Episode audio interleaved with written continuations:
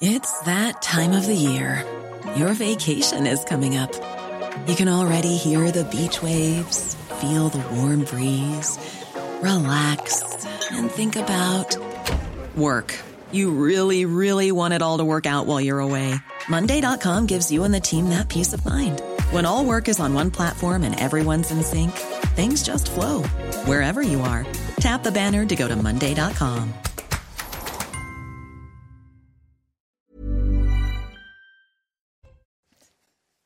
J'espère que vous allez bien. On continue le calendrier de l'Avent, même si le week-end est passé. Je n'ai rien oublié. Rien du tout. J'ai mon sapin, j'ai mon calendrier et j'ai ma question. Ah Et où est la crèche? À la crèche, elle est là, au bureau. viendra. il y, a, il y, a, déjà le petit Jésus dans la crèche, alors qu'on m'a dit qu'il faut attendre le 25. Mais bon, je suis pas catholique, je n'ai pas encore tous les codes, mais ça viendra. Allez, le mini-JT, Alexis Vallée.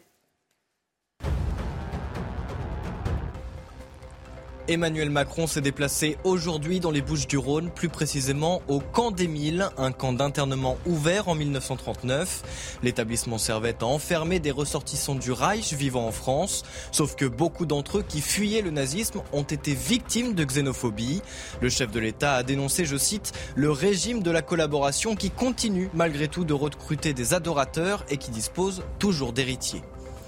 Après le début de la cyberattaque du centre hospitalier de Versailles samedi soir, une rançon a été réclamée par les hackers. La somme reste inconnue, mais le coprésident du conseil de surveillance de l'établissement a d'ores et déjà annoncé son intention de ne pas la payer. Pour le moment, les urgences fonctionnent à 50% et la maternité est réduite au tiers de sa capacité. Et il y a 5 ans, Johnny Hallyday nous quittait à l'âge de 74 ans, 57 ans de carrière, plus de 1000 chansons enregistrées. Depuis sa mort, le feu reste allumé autour de Johnny. Et comme chaque année, une messe d'anniversaire aura lieu dans l'église de la Madeleine à Paris. Ce sera ce vendredi. Au sommaire ce soir, Emmanuel Macron donne la tonalité du futur projet de loi immigration. La France a toujours été une terre d'immigration. On en a toujours eu besoin pour notre économie, a déclaré le président. En quoi a-t-il tort ou raison? Comment expliquer les vagues d'immigration successives qui ne ressemblent plus à celles d'hier? L'immigration subie donne-t-elle le même résultat qu'une immigration choisie? L'édito de Mathieu Boccoté. À l'heure où nous devrions faire face à des coupures d'électricité cet hiver, où est passée notre avance reconnue en matière de nucléaire, donc d'électricité? Ce bien commun, ce bien public, pourquoi sommes-nous en passe d'en être privés? L'ex-haut-commissaire à l'énergie atomique témoigne de l'incompétence des politiques plus préoccupés par leur communication. En quoi cette faillite énergétique et industrielle est-elle de la responsabilité de nos dirigeants? L'analyse de Dimitri Pavlenko. Un commerçant de Cannes a été privé de son emplacement au marché après une agression commise par son fils sur décision de la municipalité. Son fils est un de ceux qui avaient jeté au sol une femme de 89 ans dans le dos pour lui voler son sac à main. Mais la mairie répond on ne peut pas donner le droit d'occuper le domaine public à des personnes à l'origine de troubles à l'ordre public. Et si tous les maires faisaient comme celui de Cannes Le décryptage de Charlotte Dornelas? Alors que la France s'est présentée comme le plus ancien pays d'immigration d'Europe jusqu'au milieu du XXe siècle, une immigration de masse choisie, allemande, italienne, polonaise, est venue combler les pénuries de main-d'œuvre avant de laisser la place aux arrivées d'Espagnols, de Portugais. Mais l'histoire ne s'arrête pas là. Qu'en est-il au niveau de notre histoire plus largement? Terre d'immigration ou terre d'envahissement? Marc Menon. Nous aurait-on caché la vérité? La censure des médias aurait-elle protégé le fils de Joe Biden? C'est une bombe médiatique qu'a lâché Elon Musk. Le propriétaire de Twitter reproche au New York Times d'avoir ignoré ses révélations et révélé comment Twitter a étouffé l'affaire de l'ordinateur portable de Hunter Biden. Elon Musk est-il un lanceur d'alerte? Ou lui attribuera-t-on l'étiquette de complotiste malgré les faits L'édito de Mathieu Boccoté. Une heure pour prendre un peu de hauteur sur l'actualité avec nos éditorialistes. On commente, on décrit, on analyse. C'est maintenant.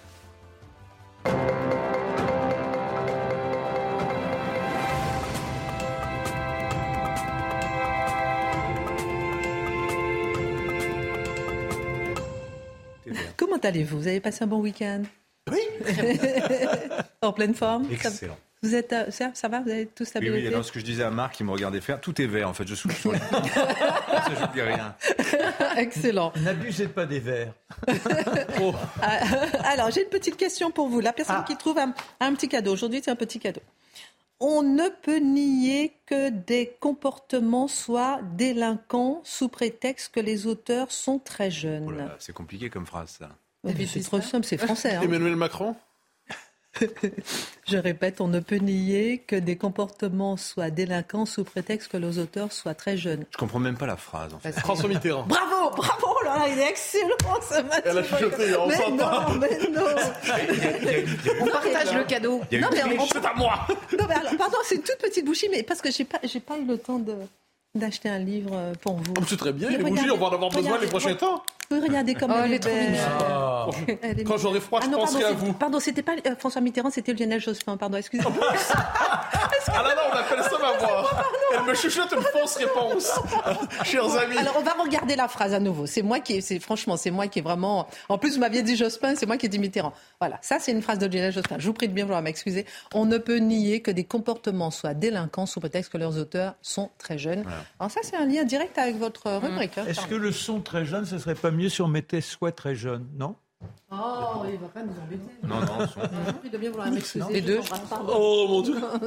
J'ai gagné le tournoi. je propose qu'on les laisse. Hein, et, euh, En plus, il m'avait dit Jospin. Donc bon, voilà. Une étoile de, de C'est parti. Vous allez nous gâcher toute la soirée ou bien? Avec les fautes de Bah français oui, on a perdu. on est très énervés. Allez, c'est parti. Emmanuel Macron a beaucoup fait réagir depuis hier avec son entretien dans Le Parisien où il affirmait que la France est une terre d'immigration depuis toujours. Nombreux contestent cette affirmation. Est-elle vraie? Est-elle fausse? Mais surtout, quelle est sa fonction dans le discours présidentiel, mon cher Mathieu? Oui, justement, les deux questions doivent être posées. Est-elle vraie? Est-elle fausse? Elle est fausse, tout simplement. Et c'est- important de le noter en cette époque qui veut lutter contre les fake news, contre les fausses nouvelles. Nous sommes ici devant une fake news historique. En tout cas, il y a des fake news biologiques. Alors, une fake news historique. Mais la fonction est importante, cela dit. Pourquoi dit-il cela? L'intérêt, ben là, on va comprendre. Mais revenons sur la... pourquoi c'est faux, tout simplement. Ça a été dit, beaucoup... ça a été dit euh, je dirais, euh, à répétition depuis hier, mais il faut le rappeler. La France a une population relativement stable sur le plan démographique jusqu'au milieu du 19e siècle, jusqu'à la fin du 19e siècle. Et ensuite, effectivement, elle connaîtra des vagues d'immigration qui ne sont pas aussi considérables qu'aujourd'hui, européennes pour l'essentiel, de populations qui vont soit eh, s'y installer et s'intégrer, ou soit venir et ne pas parvenir à s'intégrer et repartir. Donc ça, c'est le, le basculement migratoire arrive à ce moment. Je note, soit dit en passant, si vous avez lu l'entretien d'Emmanuel Macron dans Le Parisien, moi, ce qui m'a frappé, c'est à quel point ça manquait terriblement d'imagination. Et je le dis avec respect, on est ici devant un président qui est cultivé, qui est intelligent, et là, j'avais l'impression de, lire un long communiqué de presse de, venant du parti immigrationniste depuis 40 ans, qui répète les mêmes choses et les mêmes slogans.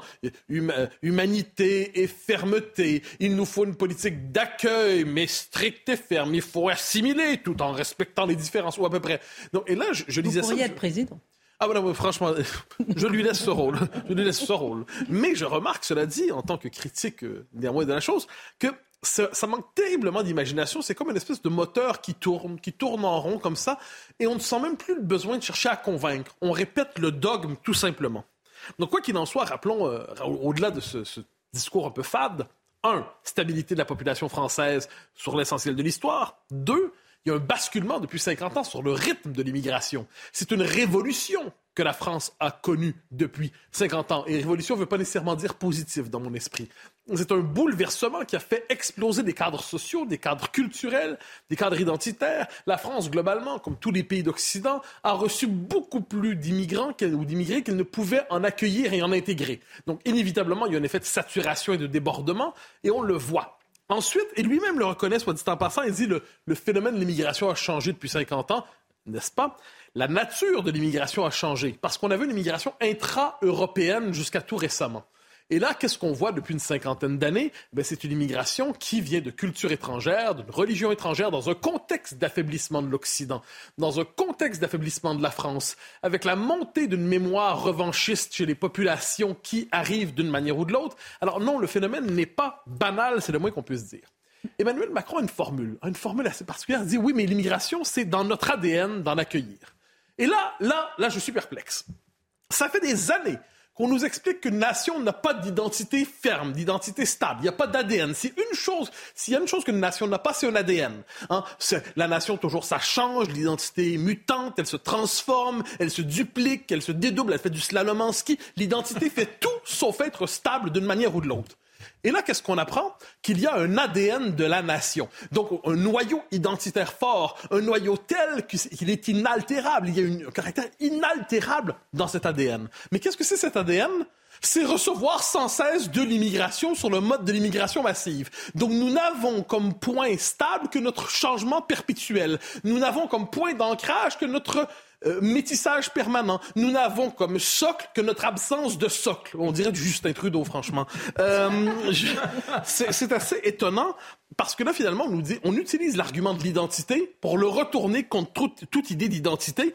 Et pour demeurer fidèle à qui nous sommes, finalement, nous devrions cesser d'être nous-mêmes j'y vois contorsion conceptuelle, j'y vois peut-être aussi, encore une fois, manque d'imagination. Ensuite, il y a l'argument prosaïque qu'on entend, je me permets de l'évoquer, euh, l'immigration massive serait nécessaire pour l'économie, pour l'économie, pour l'économie. Sans elle, depuis très longtemps, on serait pauvre. Heureusement, aujourd'hui, grâce à elle, on est riche comme on le constate tous les jours. Mais si l'histoire et la science prouvent que la France n'a pas toujours été un pays d'immigration, Comment certains peuvent-ils croire finalement que c'est vrai? Et on en parlera avec vous aussi dans un instant. Il y a un fait de base, je crois, qui est la censure au centre des sciences sociales contemporaines. Ça, ça va sembler un peu étrange, mais c'est la censure de la notion de peuple historique.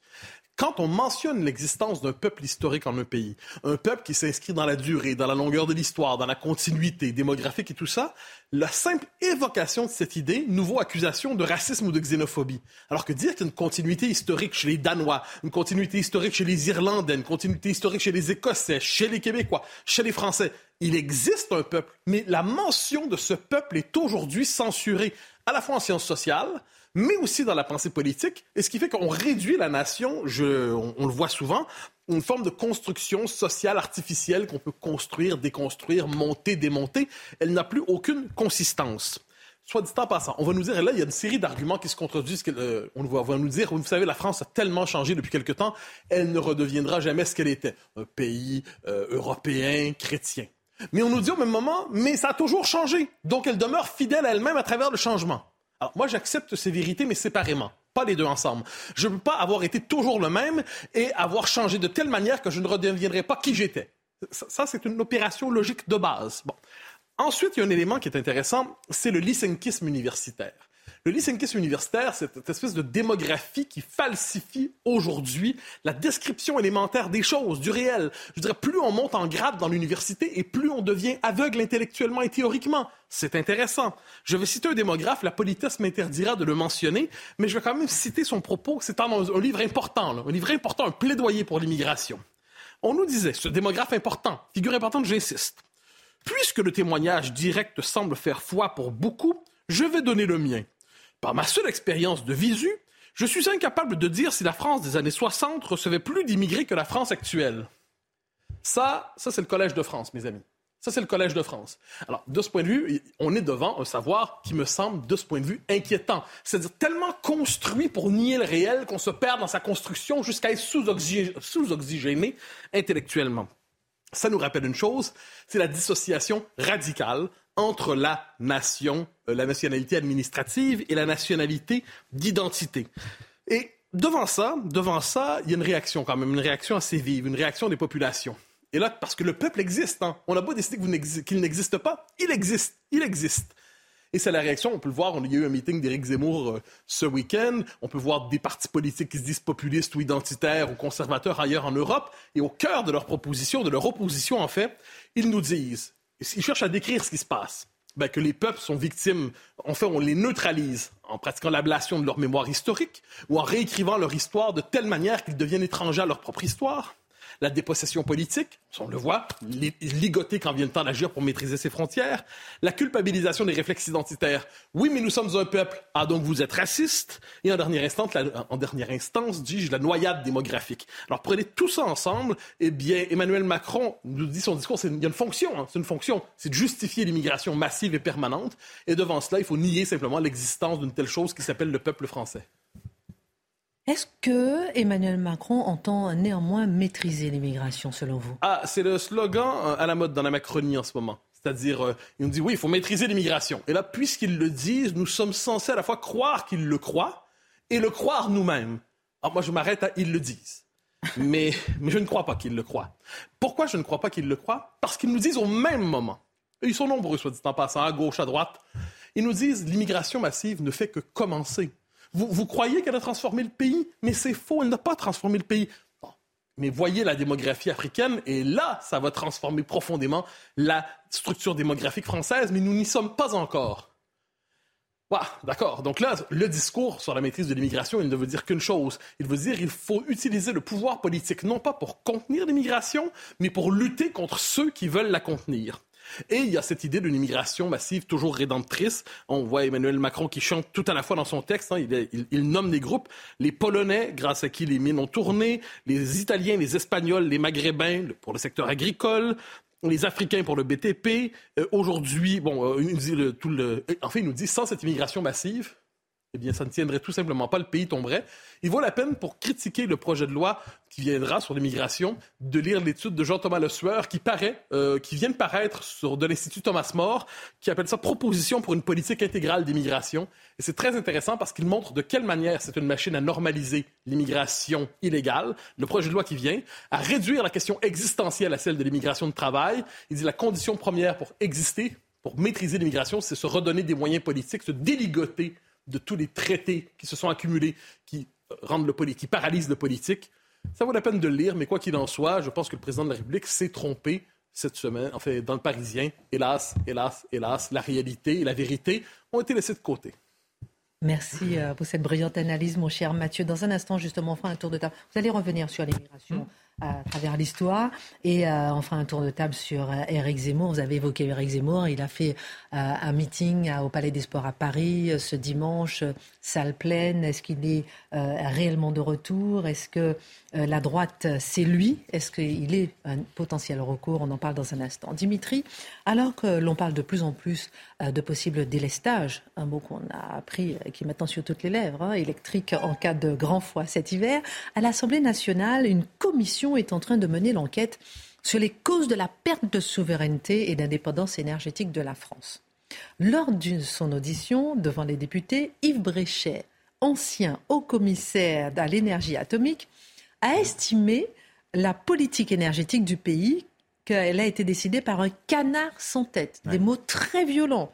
Ce qu'il a dit a fait grand bruit. Mon cher Dimitri, revenez un peu dessus. Qu'a-t-il raconté plus précisément aux députés de la commission d'enquête? Alors, ça va pas être possible de tout vous détailler en 10 minutes parce que c'est une audition qui dure 2h20 à peu près. Mais sachez que vous allez en trouver le verbatim intégral sur le site de la revue politique et parlementaire. C'est Arnaud Benedetti qui est souvent sur CNews hein, qui anime cette revue politique et parlementaire. C'est une vieille institution. Sur leur site internet, vous trouvez ça. Et la vidéo, vous tapez Yves Bréchet, B-R-E-C-H-E-T. au- euh, Assemblée nationale, vous allez trouver ça. Ça tourne beaucoup. Hein. Alors Yves Bréchet, qui est cet homme, c'est l'un des plus beaux CV de la République. C'est un grand spécialiste des matériaux. Je ne vais pas me lancer dans le détail de ses travaux, mais enfin voilà, il s'y connaît. Professeur, membre de l'Académie des sciences, et c'est une liste de prix, de médailles, d'honneurs à peu près longue comme mon bras. Haut commissaire au CEA, donc le commissariat à l'énergie atomique, entre 2012 et 2018. Voilà, donc il fait deux mandats de trois ans. En 2018, on lui propose de rempiler pour un nouveau mandat. Et là, il refuse. On va comprendre pourquoi. C'est François Hollande hein, qui le nomme à ce poste prestigieux, en 2012. Alors, c'est pas n'importe quel moment. En 2012, on est juste après Fukushima. Autrement dit, ce qu'on lui demande à lui en tant que haut commissaire à l'énergie atomique, en matière de nucléaire, c'est de la sûreté. Hein, on va s'assurer que les centrales ne risquent pas de s'effondrer s'il y a un séisme, etc. L'atome égale danger en 2012. hein. On se remet un peu dans l'ambiance d'il y a 10 ans. Or, le CEA, qu'est-ce que c'est?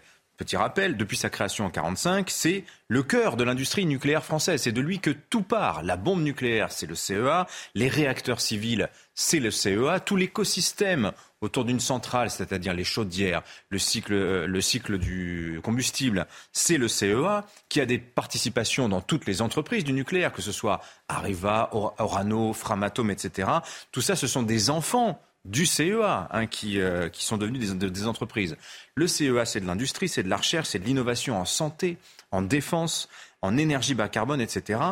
Et donc le haut commissaire, c'est le patron de cet ensemble-là, c'est le conseiller de l'exécutif sur toutes les questions qui sont scientifiques et techniques qui sont liées au nucléaire. Voilà qui est cet homme, Yves Bréchet. Voilà d'où il parle. C'était important, important de le préciser. Hein très important. Quel était son rôle exactement et pourquoi a-t-il quitté son poste? Alors d'abord, il parle très librement aujourd'hui parce qu'aujourd'hui, il est directeur scientifique chez Saint-Gobain, il est dans le privé, il peut se permettre de dire ce qu'il veut. Sa carrière. comme, dit, comme dit Charlotte Dornella, c'est lorsqu'ils sont partis qu'ils parlent. Bon, oui, oui. la parenthèse. Oui, mais sauf que, vous allez voir, c'est un technicien, Bréchet, c'est un technicien, c'est un bon technicien d'ailleurs. Et c'est ce qu'il raconte. Lui, son rôle, c'est de prodiguer des conseils aux, politiques. Voilà, mm. leur transmettre des rapports d'experts. Voilà la situation, Monsieur le Président. Voilà, c'est ça le rôle du conseiller.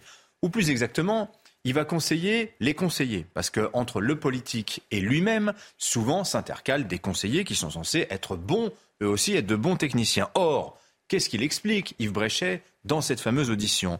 Ben, Il nous dit que l'instruction scientifique des dossiers politiques, c'est nul, c'est zéro. L'inculture scientifique de nos dirigeants, c'est son propos. Écoutez, lisez ça, c'est un extrait de son audition. Il nous dit, Yves Bréchet, l'analyse scientifique et technique a déserté les rouages décisionnels de l'État. Déserté.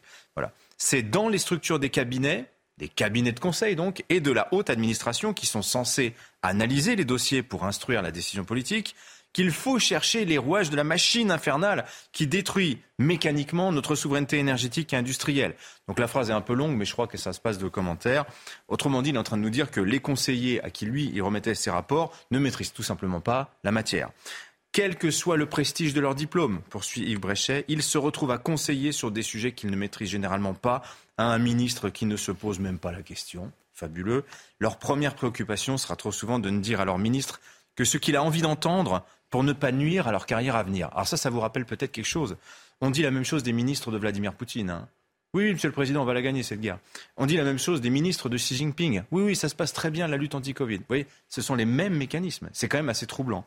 Alors Bréchet donne dans son, dans son exposé l'exemple de l'abandon du réacteur à neutrons rapides Astrid.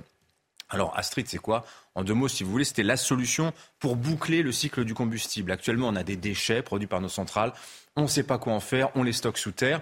Et bien avec Astrid, on pouvait les utiliser pour refaire de l'énergie. Et ça de manière infinie. Magnifique, c'est une idée incroyablement belle. Eh bien, on ne sait pas pourquoi ça a été abandonné. Et Yves Bréchet nous dit, je ne sais pas si c'est par raison budgétaire, donc là, manque de vue quand même euh, du, du politique, ou bien par raison idéologique. Vous savez, le nucléaire, c'est pas bien, les renouvelables, c'est bien. Donc dans les deux cas, lui dit ça c'est une faute, c'est une faute grave. Et comme ça, les scuds s'enchaînent pendant à peu près 2h20 à l'encontre de nos responsables politiques. Alors quelle leçon peut-on tirer, Dimitri, de ce témoignage puissant et bruyant? Alors, il explique euh, une chose quand même qui, moi, m'a un peu rassuré à la lecture, c'est que la filière électronucléaire française, elle n'est pas perdue elle n'est pas morte. Les compétences, elles sont toujours là. Il y a quand même encore des gens qui savent y faire au CEA, chez EDF, chez Framatome, chez Orano, etc. Seulement, ils constatent que toutes ces entreprises, tout cet écosystème, ça marche beaucoup mieux dans les pays où on a encore un peu foi dans le nucléaire, dans les pays où on a entretenu la filière et pas laissé mourir certains métiers.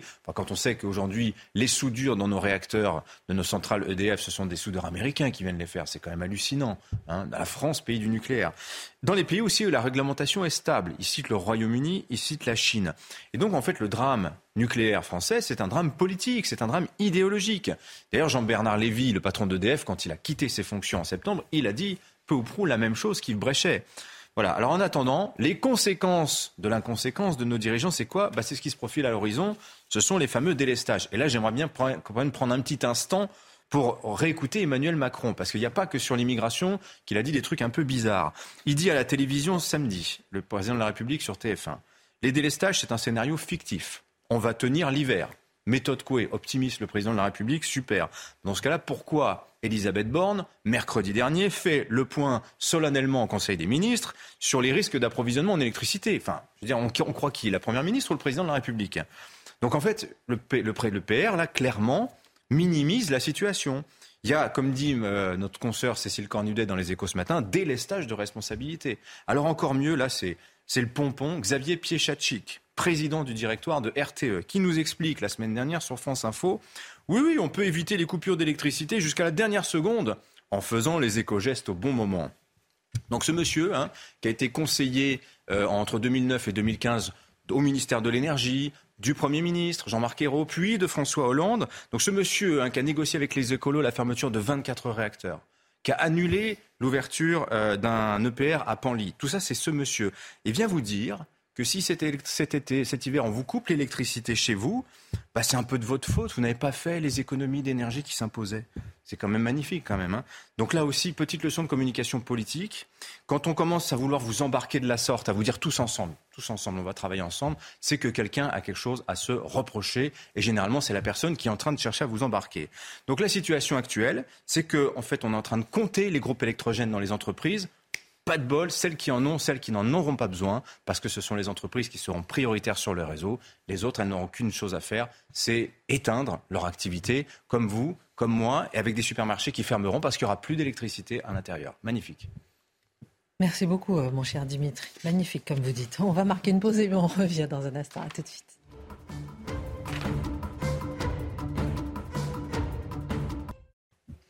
Éric Zemmour peut-il encore être le recours? On en parle dans un instant. On parlera aussi euh, de la France est-elle terre d'immigration terre d'envahissement? À l'échelle de l'histoire On en parlera avec Marc Menant. Tout de suite, la Minute Info, Alexis Vallée.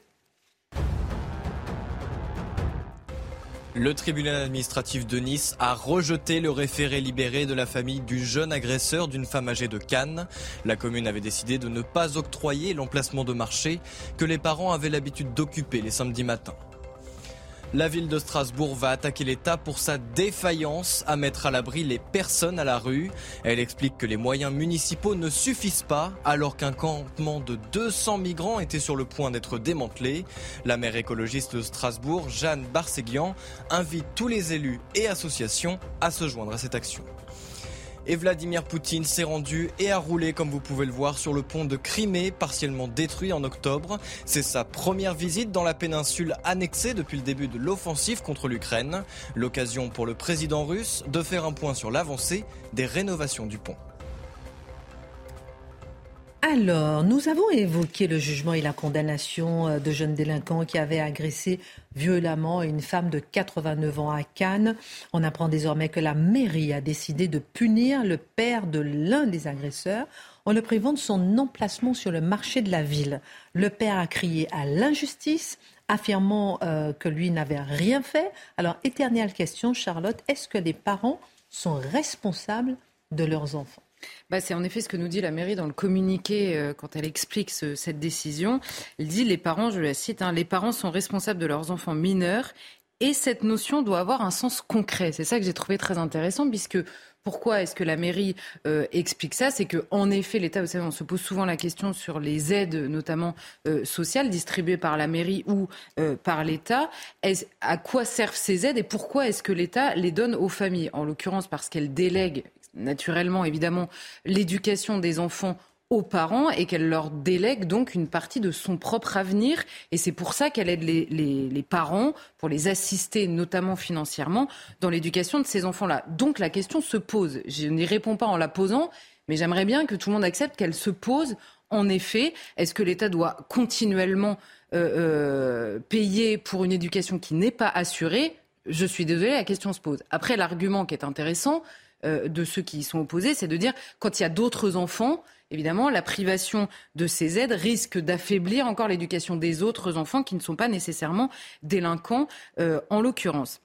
Alors, la, la, décision, là, en l'occurrence, du maire, elle intervient. Le maire désigne qui euh, a droit à un emplacement ou pas sur le marché, il le désigne et il se trouve qu'il nous précise qu'il y a une longue liste d'attentes de familles qui sont elles aussi méritantes pour venir sur ce marché.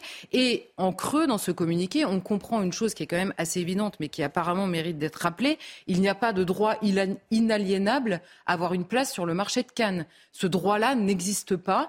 Euh, c'est évidemment une, faveur, en l'occurrence. Et le maire de Cannes, David Lisnard, explique euh, légitimement qu'à partir du moment où cet homme commercialise dans l'espace public, se pose la question du trouble éventuel à l'ordre public. Alors, c'est là où euh, on entre un petit peu dans le dur, si, je peux parler comme ça, c'est que l'avocat de ce père de famille, je précise que cet après-midi, le tribunal administratif de Cannes a débouté le père de famille qui avait fait un référé immédiatement pour récupérer sa place sur le marché. Donc euh, le tribunal administratif lui a donné tort. Or, ce père nous avait expliqué que si la justice euh, disait comme le maire de Cannes, il accepterait parce que c'était la justice, mais le maire n'était pas le juge. Bon, bah du coup, a priori, il acceptera. Formidable. Mais son avocat a accusé d'abord le maire de Cannes de d'avoir euh, médiatisé l'affaire et donné son nom. Alors, je précise que à peine quelques heures ou quelques jours après l'agression de cette femme par les trois euh, jeunes garçons, le père en question était sur le plateau de Cyril Hanouna. Donc je ne suis pas sûr que ce soit le maire de Cannes qui ait médiatisé l'affaire, ni apporter son nom dans l'espace public, c'est évidemment ce père de famille. Père de famille d'ailleurs, qui était en face du fils de la victime et qui euh, arrivait, le fils de la victime, lui disant Je ne sais même pas comment vous osez paraître sur un plateau de télévision quelque temps après l'agression par votre fils d'une vieille dame. Vous savez, on en avait déjà parlé avec l'histoire de cette, euh, ce, chauffeur de bus euh, qui avait mis une claque à un jeune garçon et euh, se pose la question quand même de la honte qui pèse ou non sur les parents de délinquants. Moi, c'est une question, je suis assez d'accord avec le fils de la victime qui quand même me turlupine. Donc c'est le père qui s'est lui-même rendu public, non seulement son visage, son nom et sa paternité en l'occurrence à l'époque. Mais le maire continue, la mairie en l'occurrence, nous explique que le fils était connu localement alors connu localement, c'est intéressant dans la bouche d'un maire parce qu'on oublie trop souvent que le maire connaît ses administrés, connaît le risque de trouble à l'ordre public qui pèse avec telle ou telle personne, telle ou telle famille, tel ou tel clan euh, dans la ville. Et donc ils nous disent était connu localement pour avoir été expulsé de plusieurs de ses collèges. On parle d'un gamin qui a 15 ans. Hein, il avait été signalé avec une information préoccupante transmise en 2019 par son établissement scolaire. La famille, par ailleurs, parce que monsieur nous explique, moi j'ai rien fait, euh, j'ai absolument rien fait. Alors non seulement sur le plateau, il disait mon fils n'avait jamais posé de problème, on constate que si, évidemment. Et deuxièmement, la famille est connue par la caisse d'allocation familiale et par le département pour non-remboursement, en l'occurrence d'une somme que la mairie euh, explique conséquente, en l'occurrence cette somme c'est 61 000 euros, en effet. Pourquoi? Pour avoir oublié de déclarer l'activité de monsieur à la tête d'une agence de voyage spécialisée sur des voyages, en l'occurrence des voyages de luxe, à la Mecque. Donc, le, alors, en effet, il a, il a un différent financier avec la CAF et euh, le département. Donc, c'est pas, il n'est pas si modèle que ça. Je veux dire, on, parle encore une fois un énorme différent. On parle encore une fois d'un maire, du maire d'une ville, donc du responsable d'administrer qu'il connaît. Il connaît tout ça aussi quand il prend cette décision. Et par ailleurs, les autres gens sur le marché, quand il évoque le risque de trouble à l'ordre public, tous les autres gens sur le marché connaissent également cette réalité, connaissent également euh, ce père de famille. Et euh, on apprend par ailleurs, parce que monsieur nous dit, moi c'est mon outil de travail, on m'empêche de travailler. Non, encore une fois, cet emplacement sur le marché ne l'empêche pas de travailler par ailleurs. On apprend notamment que euh, cette place de marché, il avait une demi-journée par semaine. Donc, un, ça n'est pas un droit d'être sur le marché de Cannes. Deuxièmement, ça n'est pas évidemment la première raison, on va dire, de, de, de sa vie. Et on apprend, cerise sur le gâteau, que la suspension initialement, cette place sur le marché a été suspendue dès l'agression, hein, donc ça fait déjà quelques mois, euh, et elle était euh, à titre conservatoire initialement. Elle est devenue définitive en raison d'un rendez-vous avec la famille qui s'est très mal passé. Alors, j'ai pris mon téléphone, comment ça, ça s'est mal passé? Alors la mère... Vous avez euh, enquêté cet après-midi. J'adore. Alors la mère... L'après-midi, en, en l'occurrence, dans la famille, on a la mère qui a, qui, a, qui, a, qui a, enfin donc la femme de cet homme, qui a quasiment menacé euh, de manière à peine voilée euh, la mairie en expliquant qu'elle pourrait difficilement retenir les gens qui habitent le quartier dont ils viennent, quartier dit sensible, comme on parle, euh, si jamais euh, il était privé de son emplacement sur le marché et que ces gens pourraient venir sur le marché pour réimposer la place. À partir du moment où vous avez tout ça qui est dressé, on comprend pourquoi le maire de Cannes tient bon. Et il a évidemment raison de tenir bon. C'est pas simplement un père qui est euh, puni parce que son fils délinquant qui lui a échappé a très mal agi. C'est un peu plus compliqué que ça, comme diraient certains très bonne enquête. On continue. Est-ce que ce père, finalement, quand même, Charlotte, il n'a pas tort de dire que c'est pas lui le responsable, puisque c'est pas lui quand même qui a commis l'acte Alors, il est vrai qu'il n'a pas commis directement cet acte-là. On vient de voir que euh, c'est pour l'ensemble d'une œuvre que le risque euh, de trouble à l'ordre public est en effet évoqué légitimement. Mais certains accusent en effet de jouer, enfin le maire de Cannes en l'occurrence, de jouer la punition collective, de faire peser sur les parents ce que font euh, les enfants. J'aimerais retourner la question. À quel moment des parents à qui l'éducation échappe à ce point-là. On parle, on parle là, en l'occurrence, du jeune qui a mis le coup de poing à cette femme de 89 ans pour lui voler 10 balles dans son sac. Et, et, qui, en plus, après avoir euh, constaté que cette femme était par terre euh, euh, inanimée, a rigolé avec ses copains en partant en courant. C'est-à-dire que même au moment où il met le coup de poing, dans les 4 secondes qui suivent, il se dit pas au secours, il faut appeler les pompiers. Non, non, ils partent en rigolant avec leurs copains. Donc on est quand même loin dans la, dans la petite délinquance. Et, et donc, la question qui se pose, avant de se poser la question de la punition collective qui pèse sur la famille, c'est peut-être ce que ce manque d'éducation représente comme punition collective pour la société tout entière. Et cette question-là mérite encore une fois, à mon avis, d'être posée. Et là encore une fois, on se dit la punition collective, est-ce qu'elle n'est pas un petit peu légitime? Je m'explique. Alors là, évidemment, l'américaine ne peut pas euh, euh, communiquer là-dessus. Je ne sais même pas s'ils sont au courant. C'est de l'ordre du judiciaire. Donc là, c'est la police, euh, en l'occurrence, qui sait ça. Or, le jour où il y a eu cette agression. Vous savez, la vidéoprotection de la ville a permis d'identifier les trois agresseurs. Heureusement. Euh, heureusement. Et, euh, euh, et donc, ils ont été recherchés. Or, il se trouve que ce jeune homme qui a mis le coup de poing, donc le principal agresseur, on va dire, s'est présenté lui-même avec des membres de sa famille, famille qui n'a rien fait, hein, toujours, avec des membres de sa famille devant les policiers. Pourquoi? Parce qu'il était recherché et ils sont donc venus expliquer qu'il n'avait absolument rien fait, qu'il y avait erreur sur la personne, qu'il n'était pas là. Comment ont-ils voulu, le prouver devant les policiers? En expliquant, regardez ses cheveux, ce ne sont pas les mêmes. Il a été chez le coiffeur il y a quelque temps et donc vous voyez, il a les cheveux courts alors que sur la vidéo, il a les cheveux longs. Donc là, les policiers ont appelé le coiffeur. Qu'a dit le coiffeur? Alors oui, la famille m'a demandé de mentir et d'expliquer qu'il était chez le coiffeur le matin de l'agression, mais il y était ce matin en réalité. Donc la famille a pris le gamin, comprenant ce qui s'était passé, comprenant l'agression, et a emmené le gamin chez le coiffeur. Ça s'appelle la fabrication d'un faux témoignage, en l'occurrence. Donc, c'est un peu plus largement, encore une fois, on comprend que le gamin, il évolue dans une famille qui n'est pas exactement protectrice de l'ordre public, de la bienséance et de la bonne éducation. Encore une fois, se pose la question de notre euh, soutien à cette famille qui clairement euh, euh, a un problème, a un gros problème dans l'accompagnement, en l'occurrence de la mauvaise éducation. Et il est vrai que certains parents sont dépassés, puisque le père évoque, dit ah ben moi ce gamin-là il m'a échappé. Regardez mes filles, parce qu'il n'a que des sœurs. Regardez mes filles, mes filles elles s'en sortent bien. Il y avait une sœur hein, en l'occurrence au commissariat, mais bon mes filles elles s'en sortent bien. et mon fils il a eu la même éducation.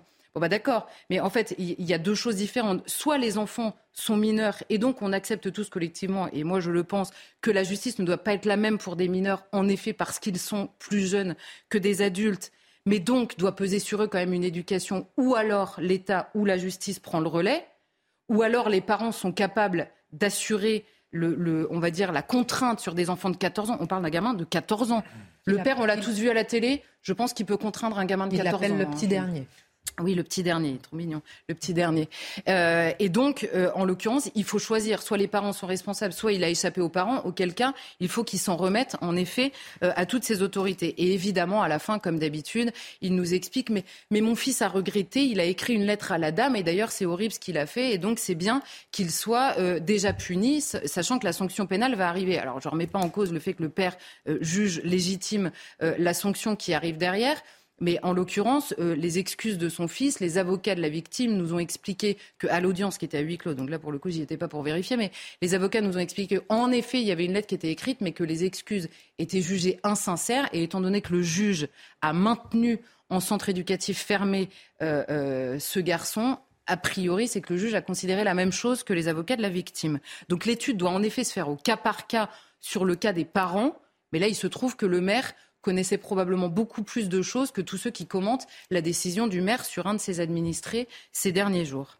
Concernant ces mineurs, la justice a réagi euh, plutôt rapidement puisque l'agression avait lieu le 30 août. Ils sont passés euh, devant le juge, on en a parlé la semaine dernière. L'un d'entre eux a été relaxé en générant une véritable incompréhension, celui qui filmait, hmm. les autres condamnés. N'est-ce pas une bonne évolution finalement? Alors, rapidement, c'est en effet une conséquence de la nouvelle loi sur la justice des mineurs, vous savez, qui a été votée euh, il y a un ou deux ans. Et alors, le problème, alors c'est beaucoup plus rapide en effet. Hein, L'agression avait lieu fin août et ils sont déjà passés euh, devant le juge. Simplement, euh, cette nouvelle loi a établi une césure dans la justice des mineurs, c'est-à-dire que vous avez une première comparution sur l'examen de culpabilité deux ont donc été reconnus coupables devant la justice. Simplement, on attend six à neuf mois pour la deuxième audience pour qu'ils connaissent leur peine. Or, tous les éducateurs, tous les pédopsychiatres, même des juges pour enfants, euh, vous expliquent que quand ce sont des mineurs qui n'ont pas la conscience, on va dire, du basculement, de la limite infranchissable, et on comprend que parfois, même familialement ou dans leur entourage euh, amicaux, ils n'ont pas conscience de la limite qu'ils franchissent et de la gravité des actes qu'ils posent, le seul moyen de leur faire comprendre, c'est de leur faire connaître la loi, de leur faire connaître la sanction qui existe si la loi n'est pas respectée, et que cette sanction soit rapide, ferme, proportionnée et surtout immédiate. Donc c'est le problème de cette césure euh, se pose là en l'occurrence, puisqu'ils ne connaîtront leur peine qu'en juin prochain. Et par ailleurs, puisque la justice des mineurs est différente, c'est parce que la société estime que la rédemption est encore plus possible, on va dire, pour des jeunes gens que pour des adultes, mais cette rédemption, il faut, j'allais dire, la provoquer, c'est-à-dire en, tout cas mettre toutes les chances de notre côté pour que ce soit euh, évidemment le cas. Alors là, pour le coup, euh, le juge a apporté une bonne réponse avec le maintien en centre de rétention, puisqu'apparemment c'est extrêmement rare en attendant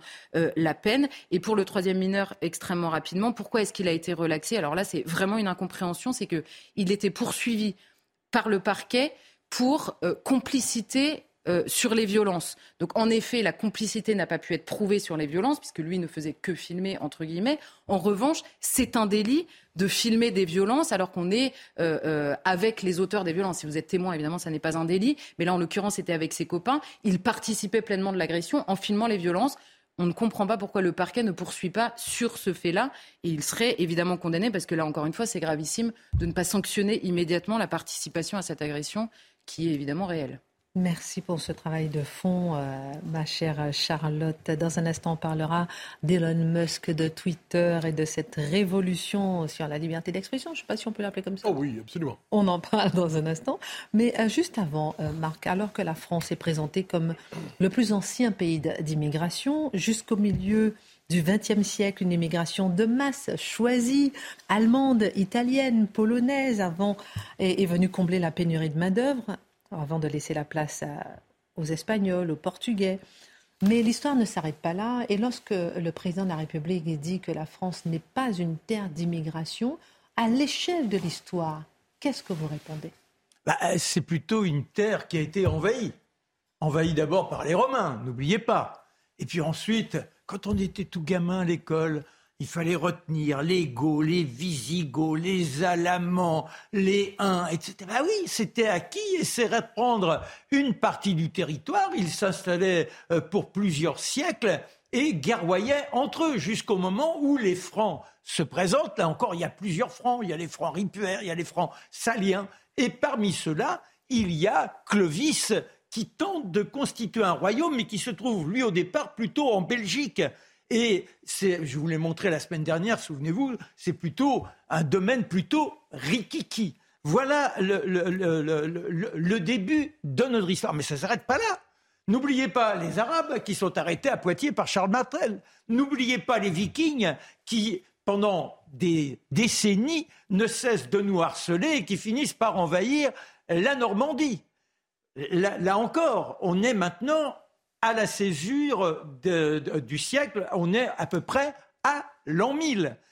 Après, vous avez les Anglais, les Anglais qui ne cessent de vouloir prendre le pouvoir. On aura même à un moment donné un roi qui se revendiquera roi français alors que Charles VII a été placé sur le trône par Jeanne d'Arc. Et puis, il y a toutes les divisions internes. Le duché de Bourgogne, on pourrait dire, dans certains instants de l'histoire, il est plus grand que le royaume de France. Il y a le duché d'Aquitaine qui est souvent également sous le contrôle des Anglais, qui est là dans sa toute puissance. Pensons à Aliénor d'Aquitaine. Donc cette France, elle commence à exister, et c'est ça qui me paraît intéressant quand, quand j'essaie de déchiffrer à travers les allégations des uns et des autres. Elle commence à exister par sa culture, et d'abord par la langue française qui est planté par François Ier. Là, il y a quelque chose. On appartient à un registre où on se comprend et on va essayer de s'orchestrer grâce à cette culture. Et émaneront là tous les courants intellectuels qui enracinent à tout jamais notre façon d'être. Et Richelieu qui crée l'Académie française avec une langue qui doit être structurée, qui a toutes les subtilités. Voilà ce qu'est la France dans sa partie reconnaissable, dans ce qui fait son identité. Écoutez, eh bien, migration, il n'y a toujours rien. Et l'ère industrielle nous place dans une situation où on a besoin de main-d'œuvre, en particulier quand Haussmann et Napoléon III essaient de transformer Paris. Et il y aura le métro à la fin du XXe siècle. Et là, qui vient? Eh bien, ce sont de toutes les régions. C'est une migration interne. Vous avez les gars de la Creuse. Oh, les gars de la Creuse, c'est avant tout des maçons. Ce sont eux qui sont les terrassiers ici là. Les Bretons également. Et les Bretons, ils seront d'autant plus propulsés vers la capitale qu'il y aura le train. Le train va beaucoup bouleverser nos façons d'être. En 1867, il y a la ligne Brest-Paris. Et dans le même temps, les Bretons, ils vivaient de la culture du lin et de la culture du chanvre. Ça servait à quoi? Entre autres, à fabriquer des voiles. Mais les voiles, bah, on n'en a plus besoin puisque c'est l'apparition des bateaux à moteur. Alors ils sont au chômage. Et puis les bourgeois à Paris, bon, on a besoin de, petites jeunes filles qui tricotent, etc., et qu'on l'on placera dans les mansardes grâce aux belles constructions de M. Haussmann. Et c'est comme ça qu'elles viennent, et ensuite elles font venir leur famille.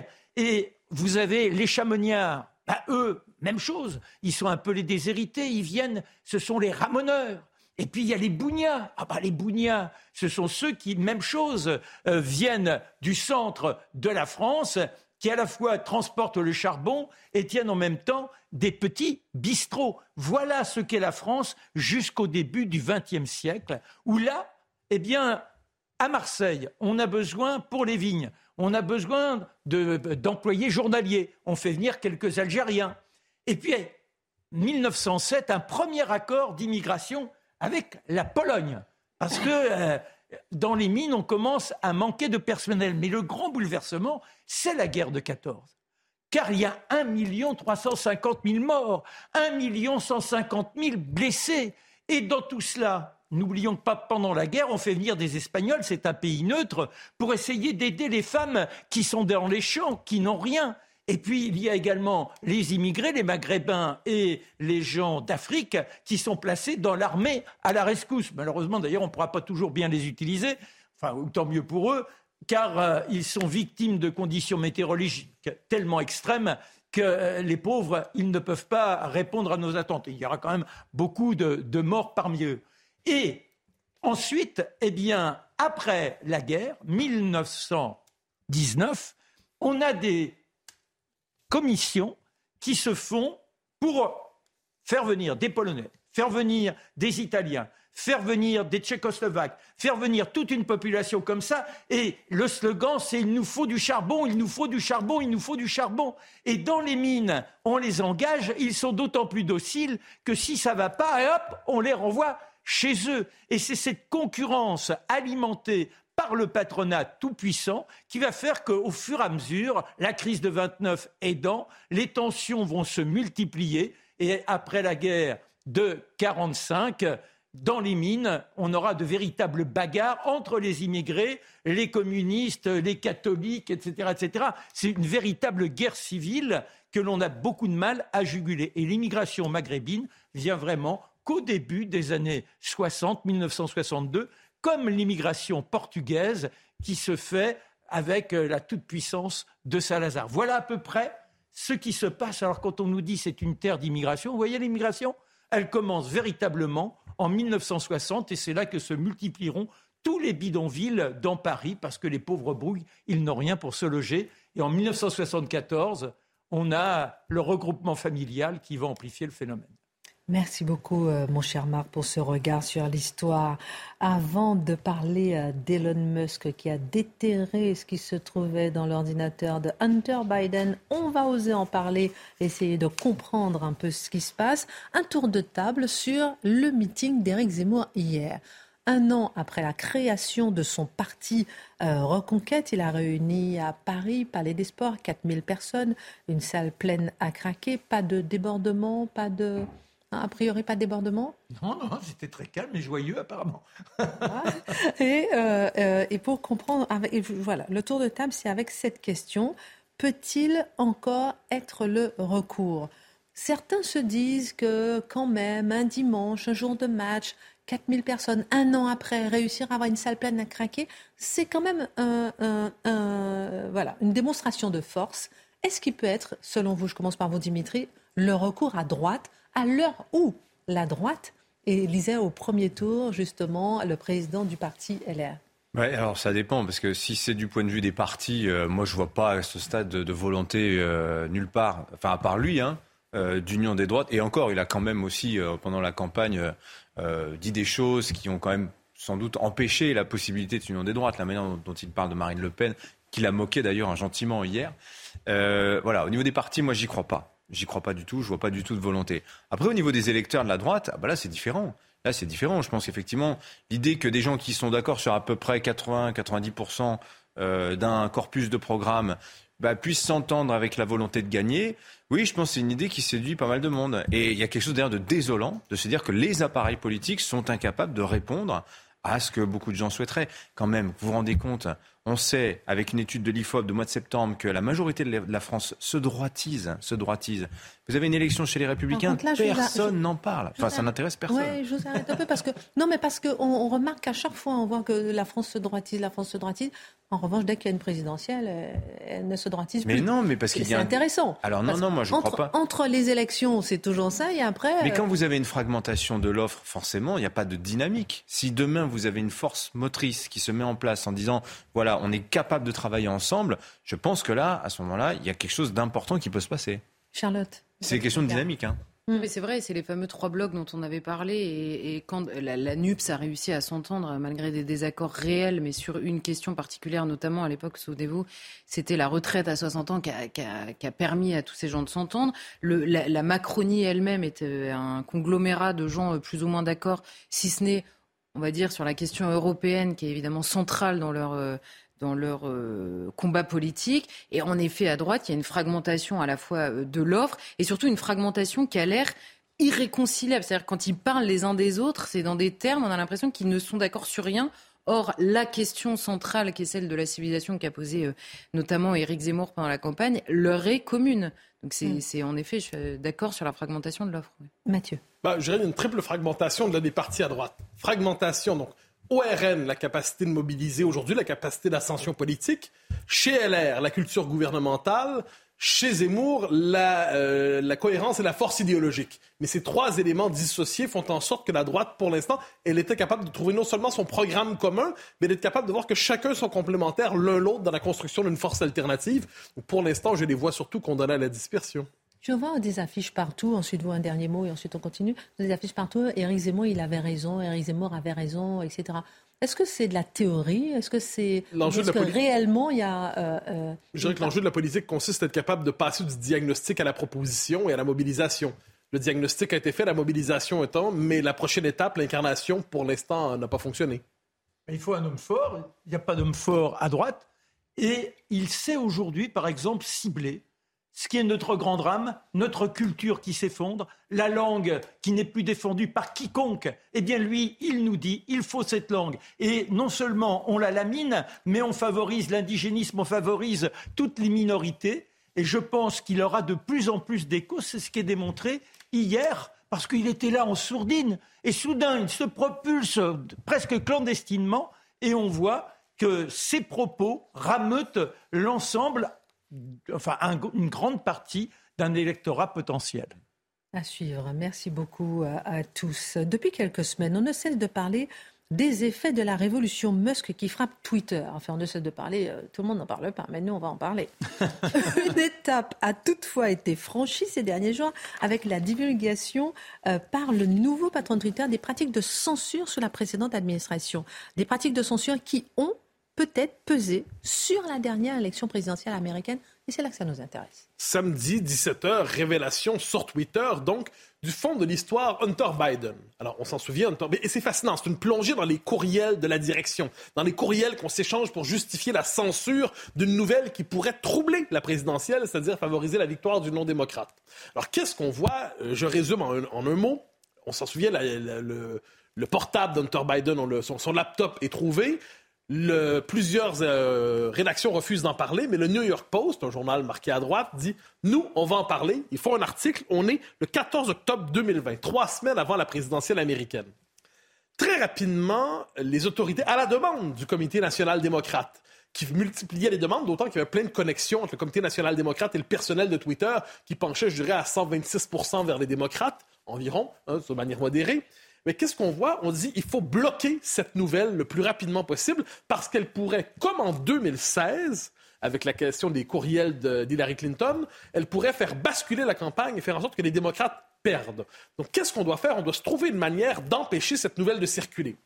Donc là, on cherche qu'est-ce qu'on peut faire, qu'est-ce qu'on peut faire pour empêcher la nouvelle concernant le portable de Hunter Biden de circuler. Eh on va se dire, il faut multiplier présenter ça comme une fausse nouvelle. Il faut trouver un prétexte, mais on ne le trouve pas vraiment. On va dire, on va traiter ça comme si c'était de la pornographie juvénile.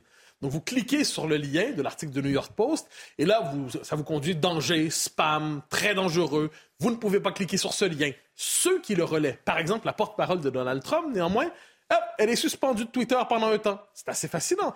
Donc là, qu'est-ce qu'on voit? Tout l'écosystème Twitter se met en place pour empêcher la circulation d'une nouvelle qui pourtant est d'intérêt public pour plusieurs dans la présidentielle américaine. Et ce qui est drôle, c'est qu'on les voit débattre entre eux dans la série de courriels révélés par Musk. Plusieurs disent non mais ça marche pas. La raison qu'on donne pour la censure, elle ne fonctionne pas. Ça va nous causer des soucis. Et là, ils répondent peu importe, il faut censurer. La censure est nécessaire. Ils la ressentent comme parce que sinon ça pourrait troubler la présidentielle. Trouver la raison ensuite, ça viendra en temps et lieu. Alors, qu'est-ce qu'on comprend ici? L'enjeu, c'est pas le contenu du laptop. Hein. C'était des, on y reviendra s'ils le font un jour, mais c'est plus du détail. L'enjeu, c'est que des, des gens d'une puissance, d'une hyper-puissance qui s'appelle Twitter, se sont permis d'interdire la circulation de certaines informations parce que ça pouvait troubler les résultats d'une élection telle qu'ils la voyaient. C'est intéressant. Le coup de point final après la Minute Info d'Isabelle Piboulot. En déplacement au camp des Milles dans les Bouches-du-Rhône, Emmanuel Macron a dénoncé le régime de la collaboration qui continue de recruter des adorateurs et dispose toujours d'héritiers. Le chef de l'État s'est rendu au camp d'internement et de déportation. 10 000 prisonniers y avaient été retenus entre 1939 et 1942. L'Ukraine face à de nouvelles frappes meurtrières de missiles russes. Conséquence, les coupures d'eau et de courant persistent, laissant les civils dans l'obscurité et le froid. Va être coupée en urgence dans tout le pays. D'après un opérateur électrique ukrainien, seules les infrastructures essentielles seront fournies en priorité. Et puis des nouvelles du roi Pelé, toujours hospitalisé au Brésil pour une infection pulmonaire. Sa famille est optimiste et affirme que son état de santé ne présente aucun risque. Le triple champion du monde âgé de 82 ans a d'ailleurs indiqué sur Instagram soutenir le Brésil en regardant le match de ce soir. La Célessao affronte la Corée du Sud en huitième de finale du mondial. Dernier mot, pourquoi ne parle-t-on pas de cette censure? Et vous avez raison, ça devrait être majeur. Twitter s'est donné le droit de chercher à perturber la présidentielle américaine. On devrait en parler. C'est majeur, non? Eh quand on en parlait ces derniers mois, on se faisait accuser de conspirationnisme. Il y avait complotisme, conspirationnisme, complotisme, conspirationnisme. Et aujourd'hui, alors que cette nouvelle, elle est centrale, que font les journalistes censés suivre Twitter? Ils font encore le procès d'Elon Musk et les excès de la liberté d'expression. Mais dans les circonstances, ces excès de la liberté d'expression, est-ce que c'est pas révélé une mécanique trouble pour chercher à perturber une élection présidentielle américaine? Où sont leurs yeux? Qu'est-ce qu'ils font, les journalistes spécialisés en ces matières? Ça ne les intéresse pas, ce qui se passe à Twitter en ce moment. Pourtant, Elon Musk vient de révéler quelque chose d'important. Je note, soit dit en passant, que lorsqu'il a pris la direction, il a liquidé une partie de la nomenclatura Twitter. Hein. Il en a liquidé plusieurs, et j'ai remarqué que parmi les liquidés, parmi ceux qui sont fait chasser, il y avait des gens dont les noms revenaient dans les courriels qui disaient on doit à tout prix censurer cette nouvelle. Mais quand on en parlait, on se faisait accuser de conspirationnisme. Et aujourd'hui, puisque l'accusation ne tient plus, on préfère ne pas en parler. Euh, quant à moi, tout cela me semble tout à fait révélateur. Merci, mon cher Mathieu. Merci à tous. Tout de suite, Pascal Pro et ses invités. À demain.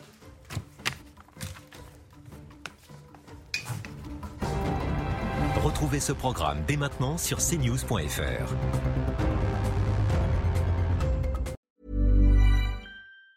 Planning for your next trip? Elevate your travel style with Quince. Quince has all the jet setting essentials you'll want for your next getaway, like European linen, premium luggage options, buttery soft Italian leather bags, and so much more. And it's all priced at 50 to 80% less than similar brands. Plus, Quince only works with factories that use safe and ethical manufacturing practices. Pack your bags with high-quality essentials you'll be wearing for vacations to come with Quince. Go to quince.com slash trip for free shipping and 365-day returns.